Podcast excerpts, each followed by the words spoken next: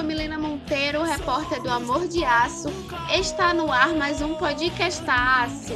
O episódio de hoje é super especial, pois teremos dois comentaristas, Lucas César e Lúcio Valverde. O tema deste podcastaço é o Bavi de domingo, dia 1 A partida foi válida pela sexta rodada do Campeonato Baiano. O tricolor venceu o rival por 2 a 1.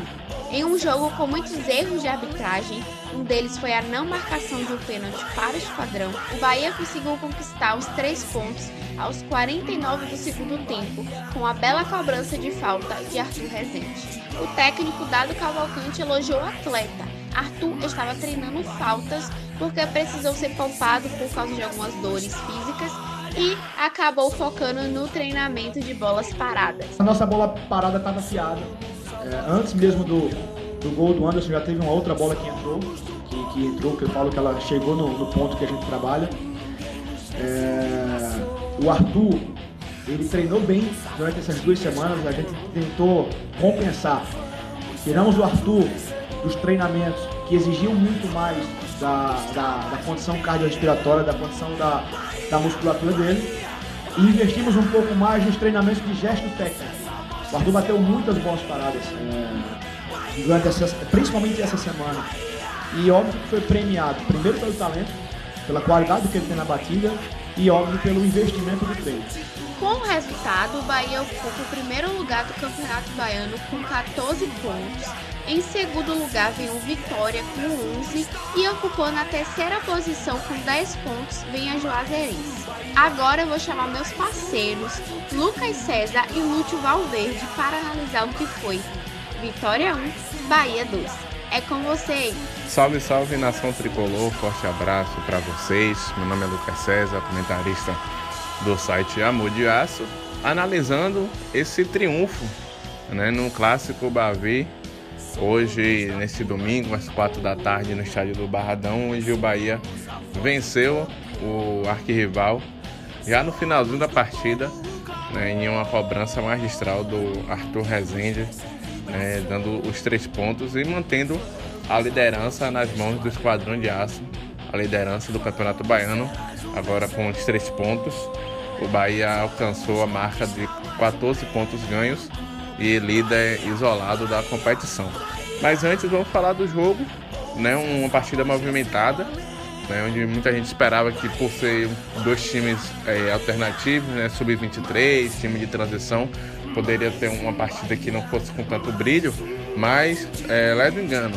Né, desde que a bola rolou, os dois times buscando os espaços. Nos primeiros minutos, o time adversário foi melhor, subiu as linhas de marcação. O Bahia teve muita dificuldade para sair né, do, saída de, é, de jogo, a transição da defesa com o ataque. Depois, entre os quatro, 3, 4 minutos de, do primeiro tempo, começou a equilibrar, tocar mais a bola, a, acalmar né, os, os ânimos e conseguiu efetuar as jogadas de velocidade, que é uma característica tanto do time é, principal, do Roger Machado, quanto do time de Dado Cavalcante, né, que tem dois pontas é, de velocidade, né, pontas rápidos, né, o Gustavo e o Alisson, o Gustavo pela direita, o Alisson pela esquerda, e o Saldanha como um homem de referência. O time do Bahia que conseguiu uma jogada pela esquerda, é, com o Gustavo, que também em alguns momentos trocava de, de posição com, com o Alisson. E em uma jogada pela esquerda, o Alisson tentou, é, lançou pro. Tentou uma jogada de efeito, a, a zaga do, do Vitória conseguiu cortar. A bola voltou para dentro da área, onde o Gustavo foi é, brigar a, a jogada, né, a bola com o goleiro Lucas Arcanjo, que acabou né, derrubando o atacante do Bahia dentro da área. A arbitragem próxima ao lance a, o assistente também próximo ao lance e ainda assim ignorou um pênalti claríssimo que depois na transmissão, né, na, na, televisão, que foram dar a razão, foram concordar que realmente né, o pênalti aconteceu e que prejudicou o Bahia nesse momento do jogo, onde o Bahia já poderia até abrir o placar mais cedo, né? Poderia até acalmar o, a partida, controlar o jogo com um, um gol à frente do adversário. Mas aí depois, 0x0 persistindo, teve um, um gol bem anulado do, do adversário. E o Bahia conseguiu em contra-ataque com o Saldanha, que na minha opinião fez uma, uma grande partida. Um jogador que é bem trabalhado, né, pode sim com certeza dar um futuro brilhante ao Bahia e é um jogador promissor, um jogador que utiliza muito bem o corpo para fazer o pivô, para proteção. Tem um recurso do, do, drible também, apesar de ser um camisa 9. É, consegue é, puxar essa marcação para abrir os espaços para os companheiros. Então, um jogador que, na minha opinião, é, tem tudo para ter um futuro brilhante com a camisa do Bahia. O Bahia que no retorno para o segundo tempo, né, teve, é, na minha opinião, não, não entrou muito bem no jogo, entrou um pouco disperso, que eu até vou voltar um pouco a falar do primeiro tempo, que acabei aqui é, me lembrando em relação à saída de bola. Né? O, o Fernando insistindo com a, o toque de bola ali entre os zagueiros. O, a primeira linha defensiva do Bahia não esteve bem, tanto o Lepo, o Mike, o Anderson e o Inácio. Apesar do Anderson ter feito gol, né, eu criticava bastante a atuação do, do jogador, mesmo com gol. No, no, de modo geral, o Anderson não, não fez uma partida segura. Acho que a defesa do Bahia não fez a partida segura, tentava sair com um toque de bola e o, o time do Vitória percebeu isso, adiantava a marcação para tentar recuperar essa bola. Então, para mim, foi o ponto é, que deixou a desejar na, no jogo de hoje. Né? O, no segundo tempo, o Bahia não voltou bem. Né? O, o Vitória que cresceu na partida, o Bahia, desde o final do primeiro tempo para o início do segundo tempo, parecia que sentiu a parte física, até pelo calor, pelo sol que, que fez né, neste domingo.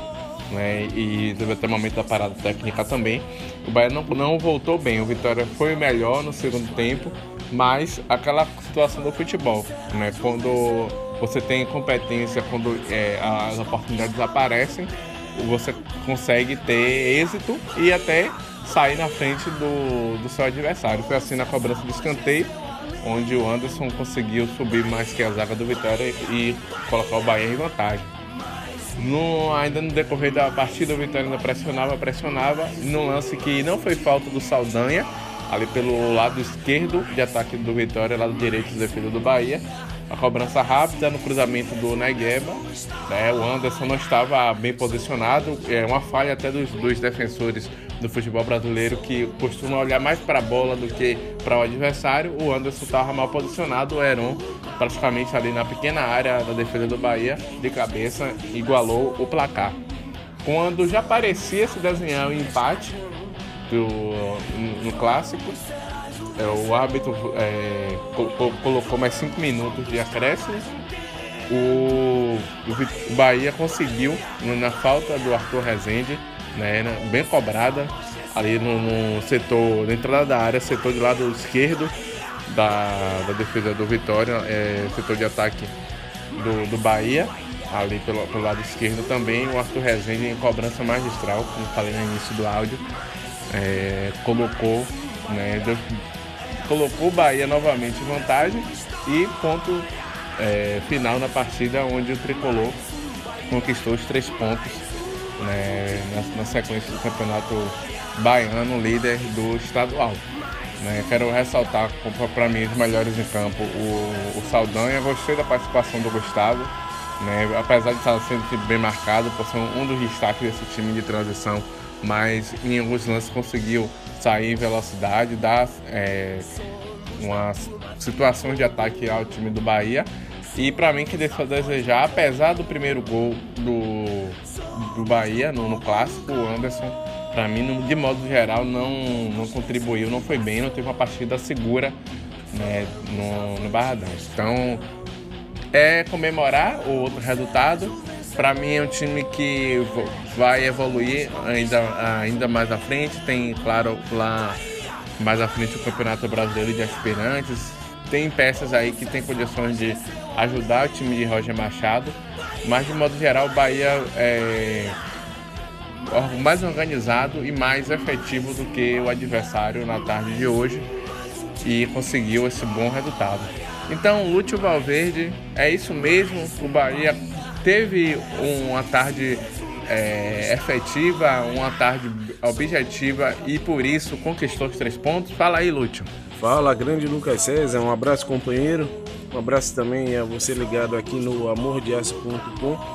É, sobre essa partida de hoje, o triunfo do Esquadrão de Aço do time de transição contra o rival por 2 a 1 na casa deles lá no, no estádio Manuel Barradas, eu analisei da seguinte forma, que o Bahia teve um resultado, mas não teve um bom desempenho.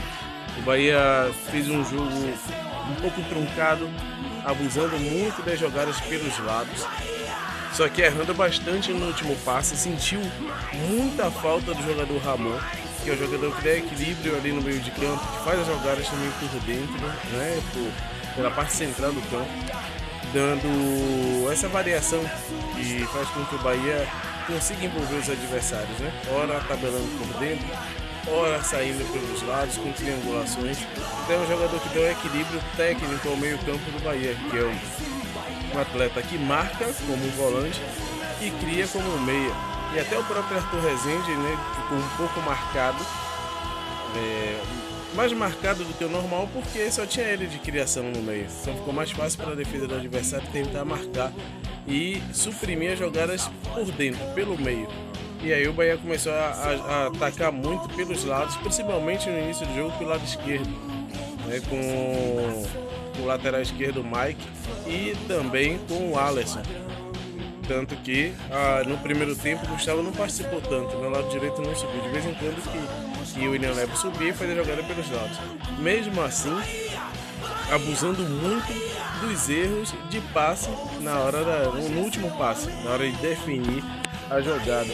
Então percebi que o Bahia teve muita dificuldade ofensiva nesse sentido e conseguiu é, oferecer algum perigo quando fazia a marcação alta, roubava a bola, na saída de bola do adversário e conseguia tentar criar alguma coisa ou na bola parada.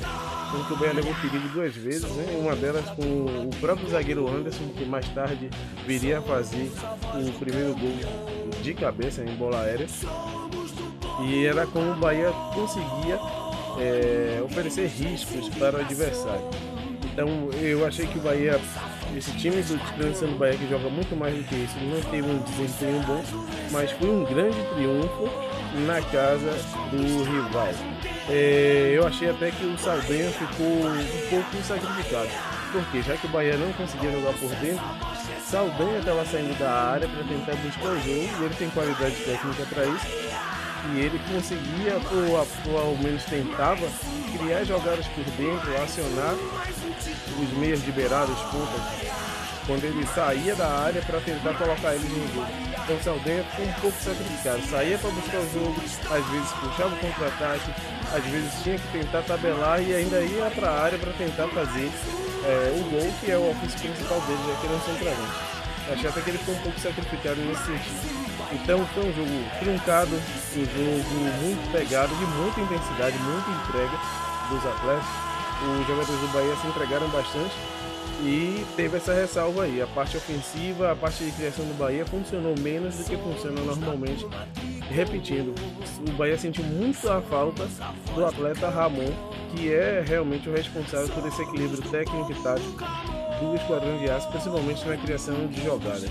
Na parte defensiva, eu percebi algumas falhas mais gritantes principalmente do lado esquerdo, uma falta de sincronia entre o lateral esquerdo Mike e o zagueiro Anderson, este muito inseguro, no gol do, do, rival mesmo, mal posicionado os dois, né? Porque Ignacio no balanço defensivo saiu para cobrir ali o lado direito junto com o lateral. O jogador Anderson, que tinha que ficar ali no bico da, da pequena área, ali pelo lado direito, fazendo às vezes um zagueiro central. Saiu muito e Mike, que tinha que fazer essa cobertura, ficou com um buraco muito grande ali entre o quarto zagueiro lateral esquerdo o balanço defensivo mal feito, mal posicionado dos atletas. O atleta do rival cabeceou com muita tranquilidade. Deu tempo ele subir, pensar, parar no ar e fazer o gol de cabeça. Uma falha que precisa ser corrigida. Foi falha de posicionamento e falha individual também. O atleta Mike percebe-se que ele ataca bastante, mas ele tem um, um, pouco de dificuldade na hora de marcar, isso precisa ser corrigido, visando os próximos jogos. É, na saída de bola também, quando o rival subiu as, as linhas, como você falou aí, Lucas, o Bahia teve muita dificuldade em sair. Tanto que depois Yuri veio para tentar sair, ajudar na saída de bola, mesmo assim o Bahia teve dificuldade principalmente quando a bola caia no, no, pé do zagueiro Anderson. E também concordo com você, fez o gol, mas fez uma partida muito insegura, é, muito complicada, expôs bastante a sua limitação técnica em alguns momentos. E isso precisa também ser observado, porque nos triunfos, né, que é melhor até para a gente corrigir uh, os erros quando a gente ganha não está tudo certo e quando a gente perde não está tudo errado. Precisa ter esse equilíbrio para identificar as coisas boas também quando há uma derrota e identificar os erros no triunfo para que possa ser corrigido e o triunfo venha, venha com mais tranquilidade e naturalidade. Feitas essas ressalvas, dos problemas técnicos e táticos, eu gostaria de ressaltar a luta, a entrega, né, a disciplina de alguns atletas, taticamente falando, principalmente os beiradas, né, o Gustavo e Alisson, que não fizeram uma partida brilhante, mas ajudou bastante, ali, principalmente na recomposição. O Arthur Rezende fez uma boa partida, tem qualidade para jogar mais do que vem jogando, mas fez uma partida boa, tentou organizar, fazer a ligação, mas sentiu muita falta de Ramon. Yuri marcou muito bem.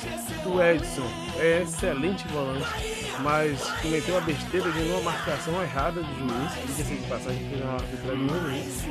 Ele chutou a bola, reclamou e tomou um cartão amarelo. Então no jogo pegaram desse, ele acabou sendo substituído por conta também disso. Era jogador de marcação, pendurado, poderia ocorrer uma expulsão. E aí teve que sair de campo e ele é um atleta muito bom, muito versátil, chega bem na frente e marca bem. É uma das melhores peças desse time.